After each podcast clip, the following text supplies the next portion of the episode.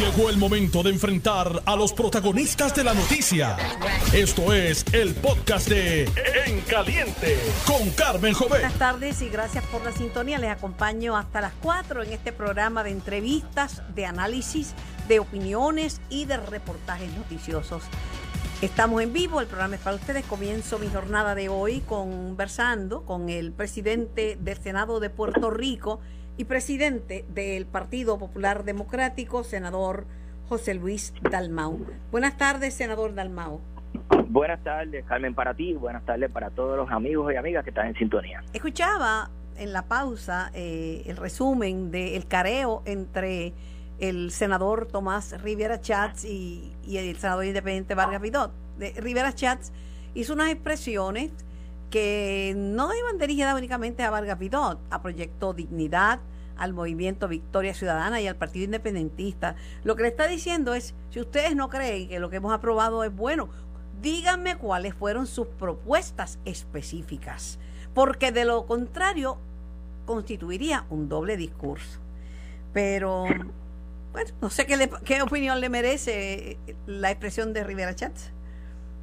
Bueno, no la expresión de Rivera Chat, la expresión de los compañeros, que como había gente en las gradas en el Capitolio, decían que no se les había permitido debatir.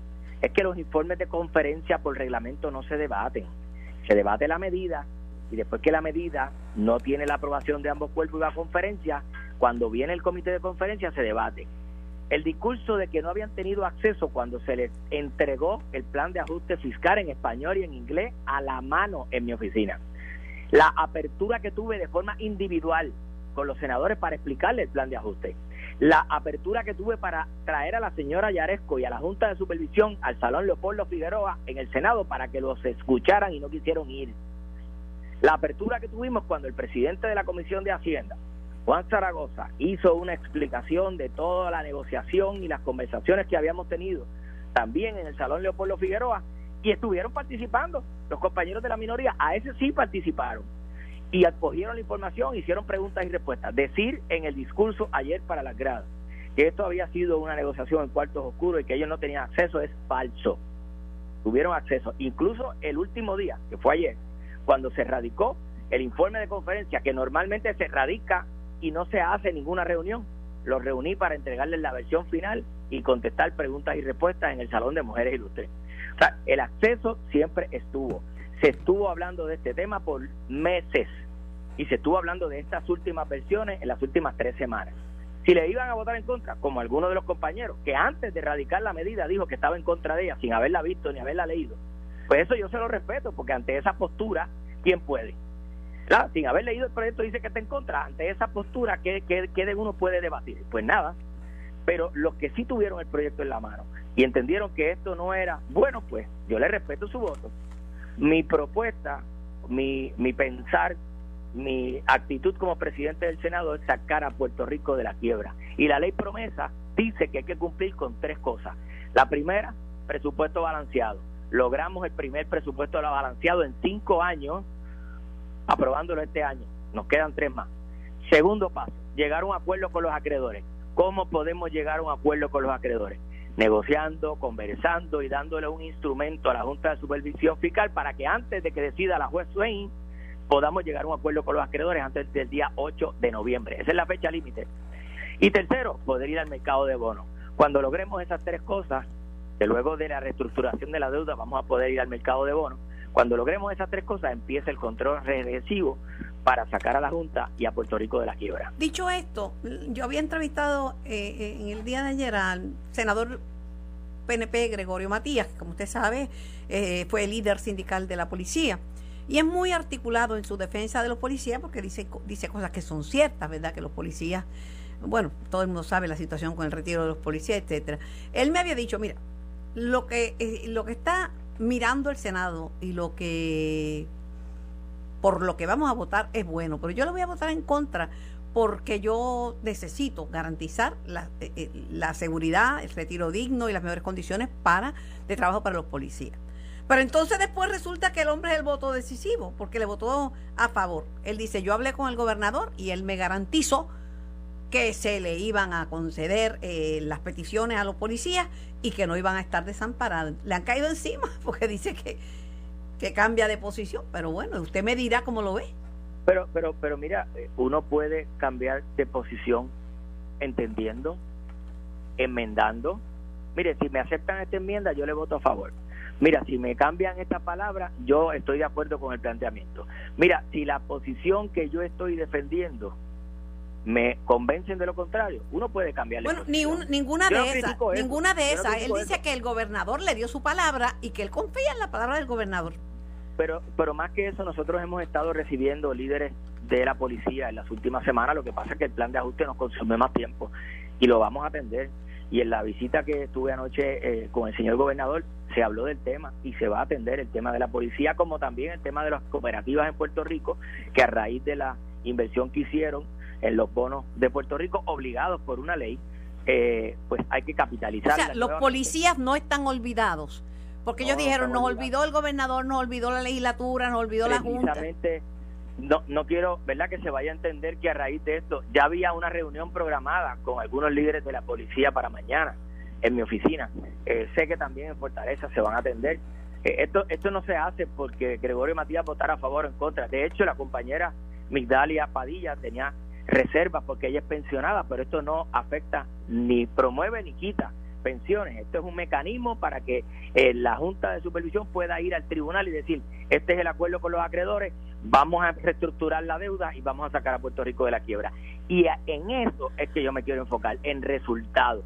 Sean 14, 15, 16 votos, se logra aprobar un mecanismo para que la Junta pueda ir al tribunal y no sea la juez Swain que nos advirtió. Y en un hecho histórico. Y se estaba acabando porque ya van cuatro y fue clara, y fue clara, y fue clara. Pero que eh, ya es un hecho que el gobernador estampó su firma y entonces, pero la Junta eh, obviamente tiene que darle un visto bueno y ya le ha puesto reparos al plan. Ahora lo que corresponde es seguir la instrucción de la jueza Taylor Swain, que todo debe ser confidencial de, entre las partes por y por mediación de la jueza de quiebras, Bárbara Hauser.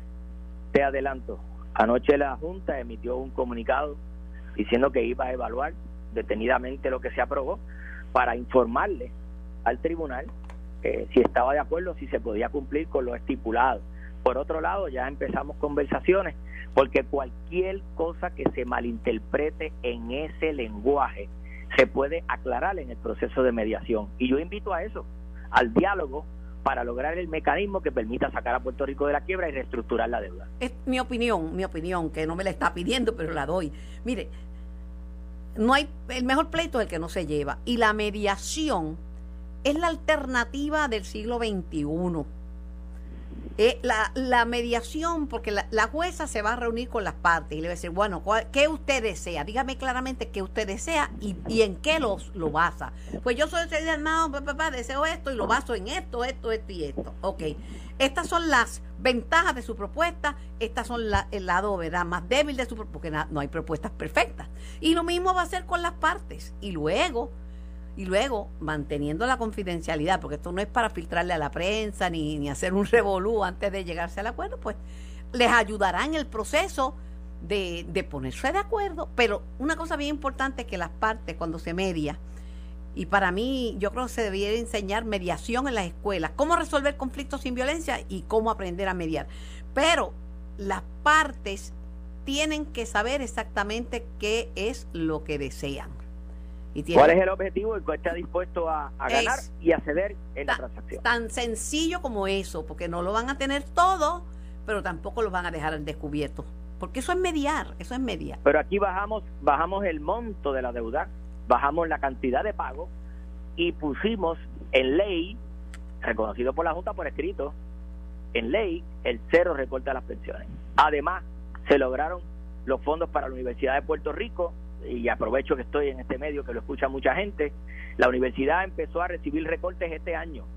Ya iba por los 400 y pico, no sé si son 420, 423. El año que viene bajaba a 380, el año después a 340 en este mecanismo de ley se le aseguran 500 millones de dólares a la Universidad de Puerto Rico.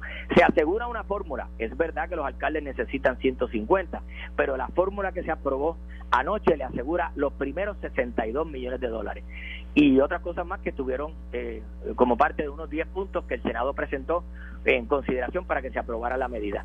Así que de, de lo que se está hablando es de una reducción en el costo, había una reducción en el pago y cero recorte a las pensiones. Hemos logrado mucho desde que nos sentamos a hablar en marzo. De acuerdo. Eh, por otro lado, María de Lourdes y, el PIB, Denis Márquez, etcétera, lo que quieren es negociar directamente con el Congreso, no con el intermediario que es la Junta.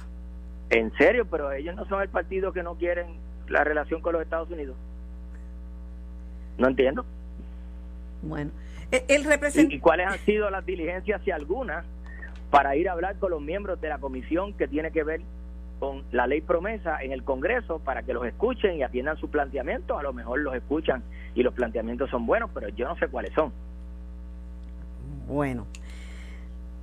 Usted sabrá. el partido que quiere separarse de los Estados Unidos quiere que el Congreso ahora venga y nos resuelva el problema. No entiendo. Por otro lado, el representante popular de su propio partido, Luis Raúl Torres, le votó en contra porque dice que la isla tendría que pagar 1.100 millones de dólares y eso pudiera, pudiera poner en peligro los servicios esenciales del país. Bueno, si no se llega a un acuerdo, y todavía no se ha llegado a un acuerdo, los acreedores pueden levantarse. La Junta puede levantarse y levantar el plan de ajuste. Si no se llega, la juez puede determinar que se pague la deuda y que se pague el monto de 4 mil millones de dólares, que sería lo que nos correspondería pagar. Carmen, eso significa 40% del presupuesto general de Puerto Rico. Si tú le quitas casi la mitad del presupuesto de Puerto Rico para pagar la deuda porque la juez así lo determine, aquí hay que eh, ver qué, qué, va a pasar, no con las pensiones futuras, con las presentes. y qué va a pasar con los empleados públicos y qué va a pasar con los servicios esenciales si la mitad del presupuesto del país iría destinado a pagar la deuda. Por eso yo les decía a los que votaron en contra, revisen bien las notas, porque no es lo mismo pagar 4 mil millones que pagar 1.150. ¿Qué hay que pagar? a eso iba. La juez, eh, la va a ordenar que paguemos. No hay que ser un genio en matemáticas para saber que 4 mil y pico es más que 1.100. Que es mucho, que son muchas las dos. Y que 34 millones de dólares es menos que 70. Pues claro. Y 14 millones de dólares es menos que 34. Pues de esto se trata este mecanismo. Es un mecanismo que le confiere a la Junta el poder de cambiar la nota de las deudas por una más pequeña. Claro que los bonistas van a cobrar, claro que van a ganar intereses. Ese no es el problema mío. El problema mío es que el país pague menos y que el país pague menos el pago anual para que haya dinero en el Fondo General para seguir dando los servicios. De eso se trata todo esto. Tienen, estamos a 20 a 27, ¿verdad? Pues tienen hasta el día 2 de noviembre para ponerse de acuerdo, porque la mediación es hasta el 2, para que las vistas puedan comenzar el 8, como estaban estipuladas por, por el tribunal que preside la jueza Taylor Swain. Sí. Eh, el día 2, la juez, la magistrado que está interviniendo como mediadora, Bárbara Hauser, recopilará, la información necesaria para saber si el acuerdo eh, del proyecto es promovido por la Junta y si los acreedores también están dispuestos a aceptar esas condiciones y eh, estaríamos reestructurando la deuda y dando el primer paso, bueno, el segundo después del presupuesto que aprobamos en verano, para sacar a Puerto Rico de la quiebra. El, el tiempo es el mejor testigo de los seres humanos. Todos tomamos decisiones, ¿verdad? Y hay decisiones que son más difíciles que otras, pero el tiempo dirá si la decisión que tomamos es la más justa y razonable. Nosotros aprobamos un mecanismo, hay que ver si ese mecanismo permite que la decisión en el tribunal sea la adecuada para sacar a Puerto Rico de la quiebra. Pero yo no iba a permitir quedarnos nosotros con el balón en la mano y no ofrecer ningún mecanismo para que la juez Taylor Swift entonces tuviera que decidir ella por cuenta propia. Que ya está bastante molestita porque ella bien claramente dijo, no únicamente que se le agotó la paciencia, que no tiene cinco años más para empezar el proceso de cero. No hay duda, ella fue bien clara. Cuando la Junta pidió cambiar la fecha, le dijo que no. Cuando la Junta les pidió levantar el plan, dijo que no. Cuando la Junta les pidió someter el plan sellado, confidencial, también le dijo que no. Así que ella está lista para recibir la información de la magistrada, si nos pusimos de acuerdo o no, para entonces ella tomar la decisión. Y cuando un juez tiene ante sí unos acreedores que llevan cuatro años esperando y un gobierno que no se ha puesto de acuerdo, gracias a Dios ayer nos pusimos de acuerdo, pues ahí la decisión es distinta. Entonces tomar ella sola la decisión diciendo, bueno, no se pusieron de acuerdo, hay que pagar la deuda. Este es el monto y este es el pago anual. Ese riesgo es mayor. Ese riesgo es el que yo promovía que no corrieran aprobando el proyecto 1003. Después de todo este batallar, después de ¿verdad? los momentos de incertidumbre, los momentos de preocupación, las largas horas de debate, todo esto, ¿cómo, cómo se siente usted con la aprobación? Eh, me siento que logramos el resultado, aprobar el mecanismo que le permite a la Junta ir al tribunal. Mire, tenemos aquí autorización para hacer una emisión que cambie la nota de la deuda. Tenemos aquí el mecanismo para comenzar la reestructuración. Lo entiendo, Como te dije al principio, lo entiendo. con 14, con 15, con 16, con 20 votos, se aprobó y lo importante era aprobarlo. Bueno, los partidos, eh, a, a usted le toca ser presidente del Senado y del Partido Popular en un momento en que en, tiene cuántas delegaciones en su tiene el Cinco y un partido independiente. seis seis Seis. Se aprobó con dos partidos el Partido Popular Democrático y su delegación y el Partido Nuevo Progresista por eso es que están resentidos los otros partidos Pero eh, los parlamentos son así. Nadie, a menos que haya una falta de respeto, puede entender que en la fogosidad del debate uno defienda sus ideas, ¿verdad? Con intensidad y se vota. Y en ocasiones, miembros del Partido Nuevo Progresista han votado juntos con miembros de otros partidos prioritarios y han aprobado una medida por encima de los votos del Partido Popular. Y al revés, el Partido Popular ha recibido votos de los partidos minori- minoritarios y ha aprobado medidas sin contar con los votos del Partido Nuevo Progresista.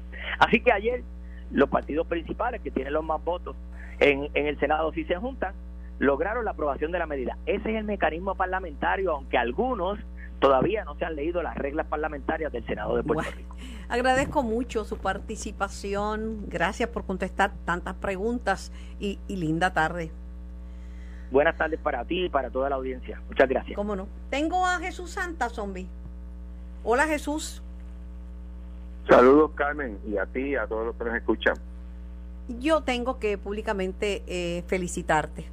Yo sé que no te llamo nunca para eso, te llamo siempre para entrevistarte, pero tengo, tengo que felicitarte y te voy a decir por qué.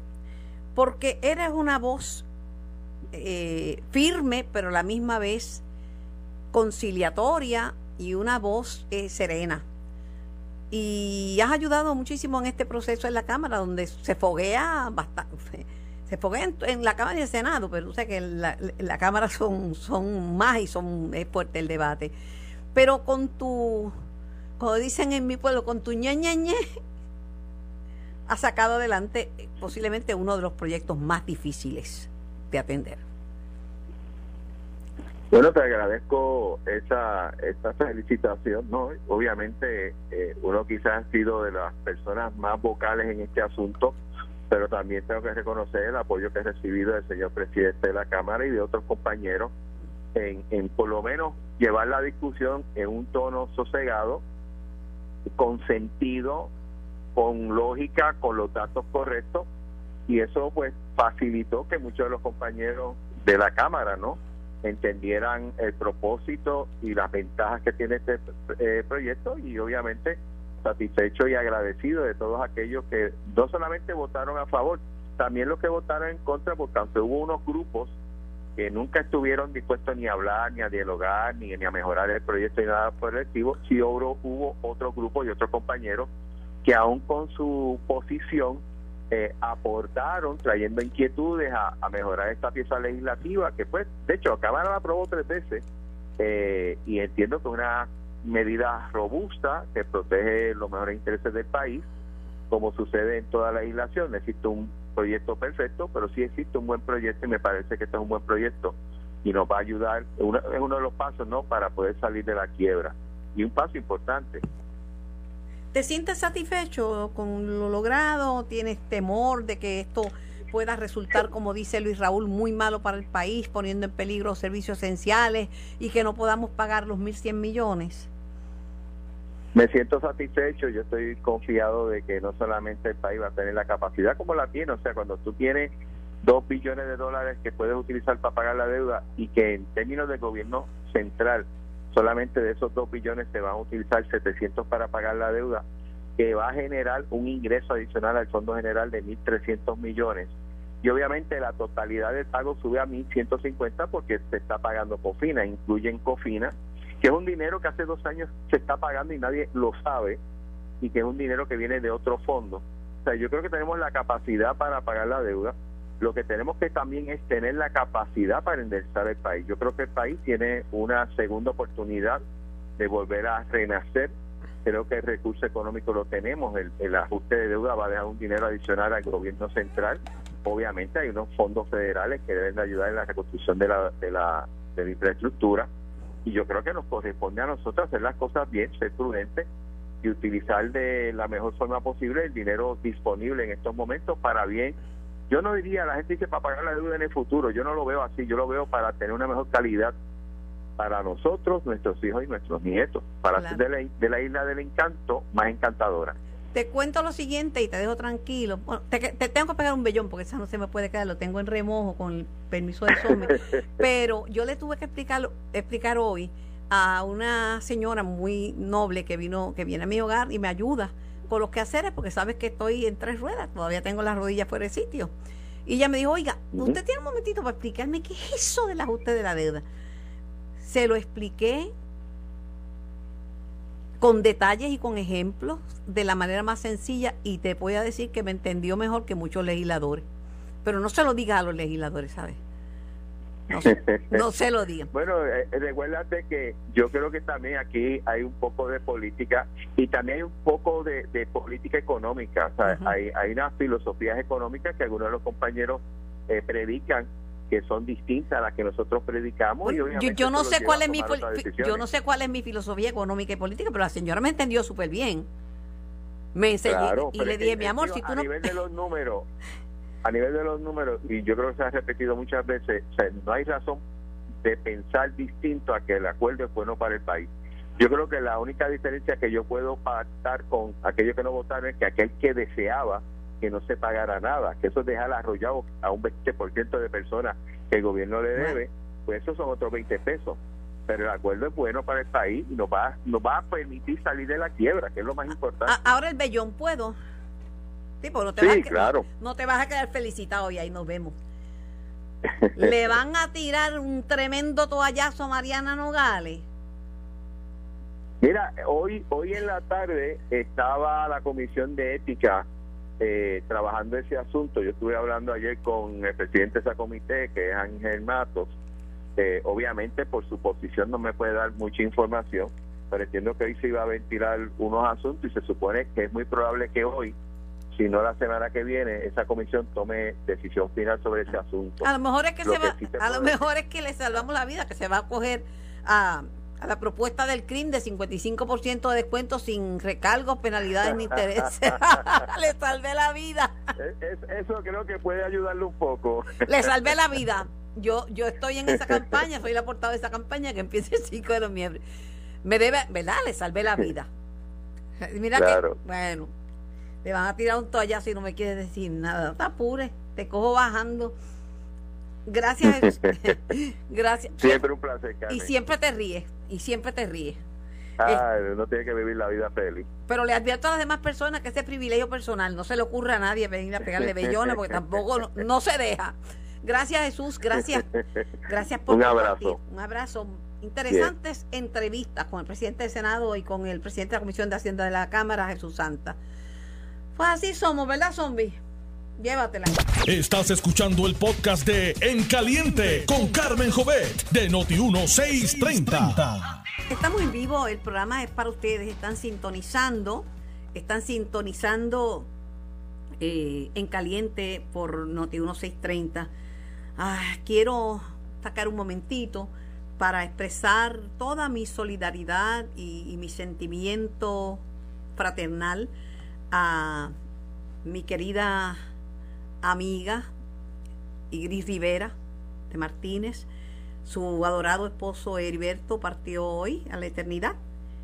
Después de 44 años de feliz matrimonio, Él estuvo muy enfermo, pero ella estuvo a su lado cuidándolo. Una pareja excepcional, Eri y, mi querida Igri. Eh, te envío un abrazo, Igri. Eh, mucha fortaleza, pero la satisfacción de haber sido una excelente compañera de viaje en esto que llamamos vida, eso, eso está de tu parte. Que, que descanse eh, en paz Heriberto y mucho consuelo para, para su viuda y para sus y, y para sus familiares. Muy, muy triste, muy triste. que descanse, que descanse en paz. Tengo en línea al secretario del DACO. Eh, secretario, buenas tardes. Buenas, buenas tardes, Carmen, ¿cómo estás? Un poquito triste porque conozco esta pareja que toda la vida, 44 años de matrimonio y la jueza Iris Rivera es una persona maravillosa. Así que pues él estaba muy enfermo. Mucha tranquilidad y mucha paz para esta familia. Así sea. Bueno, la noticia pues ha estado circulando desde ayer del operativo entre el Departamento de Asuntos del Consumidor y la Agencia Federal de Drogas y Alimentos, que le han echado mano a la venta de los llamados remedios mágicos. ¿Cuáles son, ¿cuáles son esos remedios mágicos, secretario? Mira, Carmen, a nosotros nos preocupa particularmente todo tipo de, alegación que dice que esto te va a curar tal dolencia, te va a curar tal enfermedad, y sin embargo son a veces eh, artículos que no han pasado por el proceso regulatorio de la FDA, usualmente no hay evidencia científica que respalde esas alegaciones, y entonces los consumidores creyendo en esas alegaciones, pues compran los productos esperando una que tenga unos efectos sobre su salud que al final del día no son ciertos, ¿no? Y eso es lo que nos preocupa particularmente.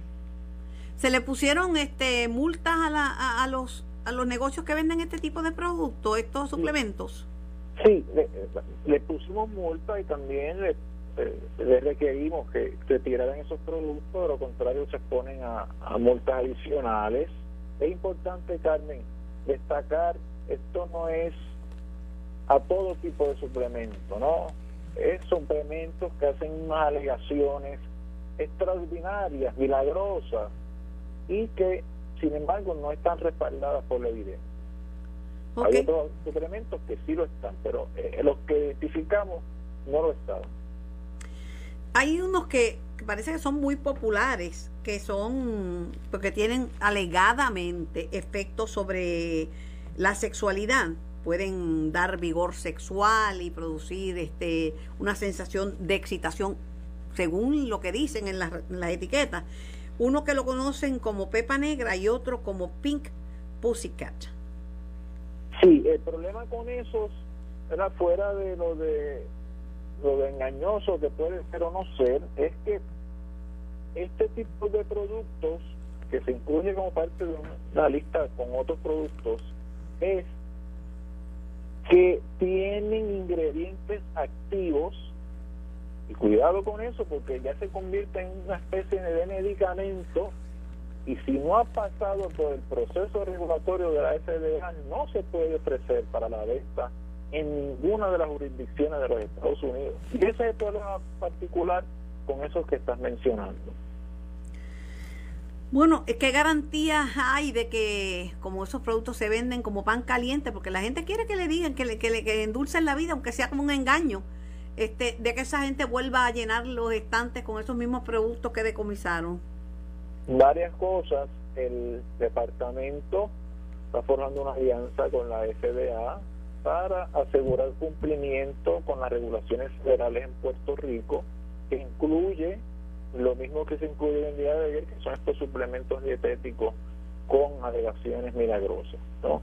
Y a esos efectos, la ACO y me atrevería a decir también, por las conversaciones que hemos sostenido, que la FDA estará muy pendiente a cómo se continúa con esta especie de fiscalización para que los consumidores en Puerto Rico no caigan en ciertas prácticas engañosas. Me preocupa porque también hay algunos que los venden como que tienen propiedades antiinflamatorias para la artritis y otras dolencias y y no los pueden y no los pueden que no pueden justificar eso. Eso vender cosas así Carmen tiene, puede representar un montón de problemas.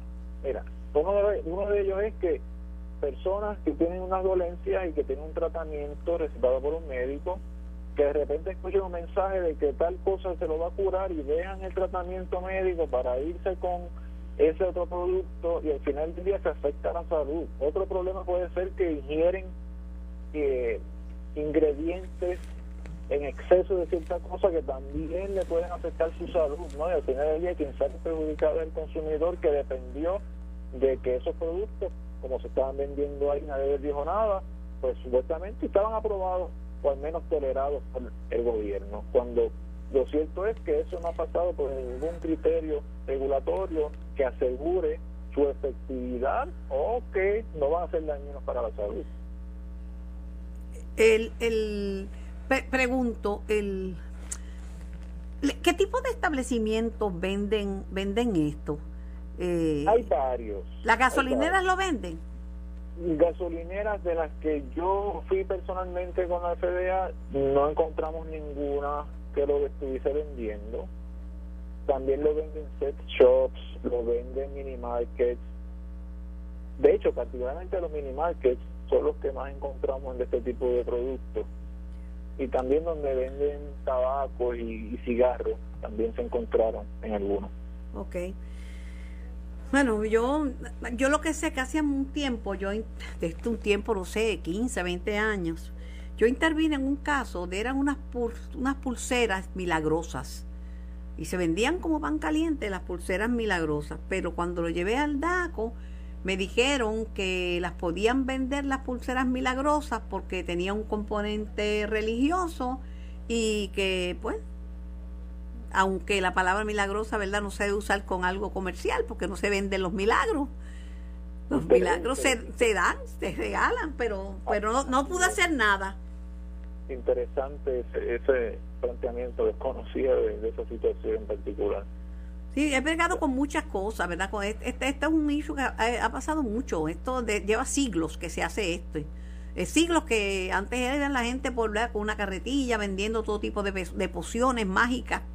Pero yo, por regla general, eh, secretario, si tiene la palabra mágica, si tiene la palabra milagroso y están cobrando por ello, o si me dice que me van a curar 100%, que son 100% efectivas, ya yo sé que no, porque los médicos no le dicen eso a uno.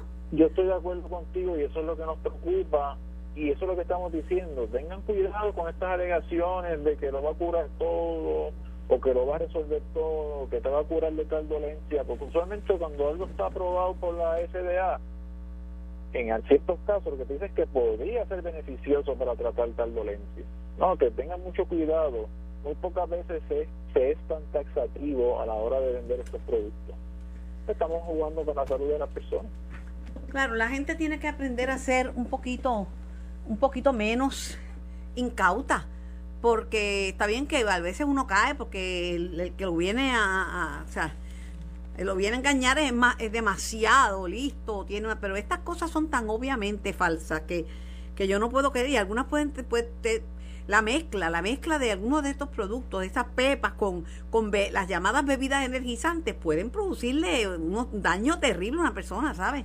Es verdad, pero usualmente, y yo estoy de acuerdo contigo, usualmente esto se da me trajeron el ejemplo de alguien que padezca de un dolor por 20 años y él ha intentado todo y de momento dicen esto te lo va a curar esa persona no va a intentar porque está vulnerable ante esa situación y va a tratar a ver. Que, hay que pero sí estoy de acuerdo que cada consumidor debe ser responsable y debe ser un poco más abusado a la hora de ser objetivo de este tipo de anuncios. ¿Le impusieron multas en estas en estas visitas o simplemente lo dejaron, este, le, le avisaron para, ¿verdad? para que la próxima vez o lo sacaran o fueron multados los negocios que expenden estos productos? Hicimos las dos cosas, Carmen. Dimos orientación porque nos dimos cuenta de que hacía falta orientación y teníamos el beneficio de las personas peritas en esto, que son los empleados de la FDA que estuvieron con nosotros y nos ayudaron en ese proceso de orientación pero también expedimos las multas correspondientes en aquellos casos que claramente violaba la reglamentación federal que está incorporada en el ordenamiento de Puerto Rico a través de nuestro reglamento. Pero ellos sabían, ¿verdad?, que estos productos no son, no están este, aprobados por ninguna agencia reguladora de, de medicinas y alimentos, ¿verdad? Hay de todo, ¿verdad? Para, para ser justos con, con los comerciantes, hay de todo. Había desconocimiento de algunos productos que están ahí, como decimos, en el borderline, ¿verdad? Que no son del todo claros, a eso se le orientó de que se buscara más información. Había otros que eran claramente eh, ilegales, obligatorios de la, normativa y ahí sí se pidieron multas. Oh, pues la verdad que yo me, me, comprometo a, divulgar estas cosas porque, mire, si algo tenemos en, Puerto Rico es acceso a, buenos medicamentos, a especialistas, este, las personas, y ya lo de los ingresos no es una limitación porque con la tarjeta de salud que le ha llegado a tanta gente que tienen acceso a, a, médicos y a tratamientos y le conozco una señora, bendito que en paz descanse, que le cubrió un tratamiento de cáncer que costó más de ciento y 150 mil pesos, dólares. Se lo cubrió la del plan de salud, ¿verdad? Este, así que bueno, yo, yo, la gente tiene que ser más responsable con su salud. Así es. Y de hecho esa es nuestra exhortación de que siempre consulten con profesionales, ¿verdad? Nosotros, como tú bien dices, Carmen, tenemos acceso a gente que sabe, a médicos, a profesionales, a empleados como de FDA que conocen mucho este tema, que pueden dar buena información. Y esa es nuestra exhortación, que vayan siempre a las buenas fuentes, a las fuentes oficiales y a las fuentes profesionales. Ya viene por ahí la Navidad y viene también otras cosas que, que empiezan a llegar a traer mercancía que no tiene que no tiene ningún tipo de valor y puede poner en, en juego la vida explosivos y cosas que las traen, las traen por furgones y la gente sabe que son mortales y la gente sabe que se puede perder un, la vista, que se puede perder una, una extremidad. Y la vida, pero no hacen nada. Mucha gente siguen, siguen comprando, secretario. Así es, hay que, ¿verdad? Como tú estabas recalcando, estoy bien de acuerdo contigo, hay una responsabilidad individual también, ¿no? Del consumidor, del individuo, que tiene que protegerse, tiene que cuidarse, tiene que buscar información. Y eso, eso no lo puede sustituir la función del Estado. Así mismo es. Secretario, muy agradecida, sabes que estamos al, a las órdenes. Deme la mala noticia de que la gasolina sigue subiendo. Acabe, démela de una vez. Lamentablemente algo que no controlamos en Puerto Rico, pero sí, se ha estabilizado un poco en la regular, alrededor de los 90 centavos. Eh, es lo que hemos visto. De hecho, hasta un día bajó 88. Eh, creo que el, el, el durante el fin de semana la vi 88 y se ha estabilizado un poco y que seguimos monitoreando ¿no? y crucemos los dedos para que pronto la situación a nivel internacional se vaya normalizando y veamos mejores precios. Bueno, dicen que puede llegar hasta 140 dólares el barril y yo viví eso cuando estuvo a 140 dólares el barril de petróleo. Bueno, esperemos que no llegue allá. Ojalá que no. Gracias, secretario, por su tiempo y por aclarar, aclararnos sobre esta misión conjunta de la Agencia Federal de Drogas y Alimentos y el DACO contra los llamados productos mágicos. ¿Ok? Esto fue el podcast de En Caliente con Carmen Jovet de Noti1630. Dale play a tu podcast favorito a través de Apple Podcasts, Spotify, Google Podcasts, Stitcher y notiuno.com.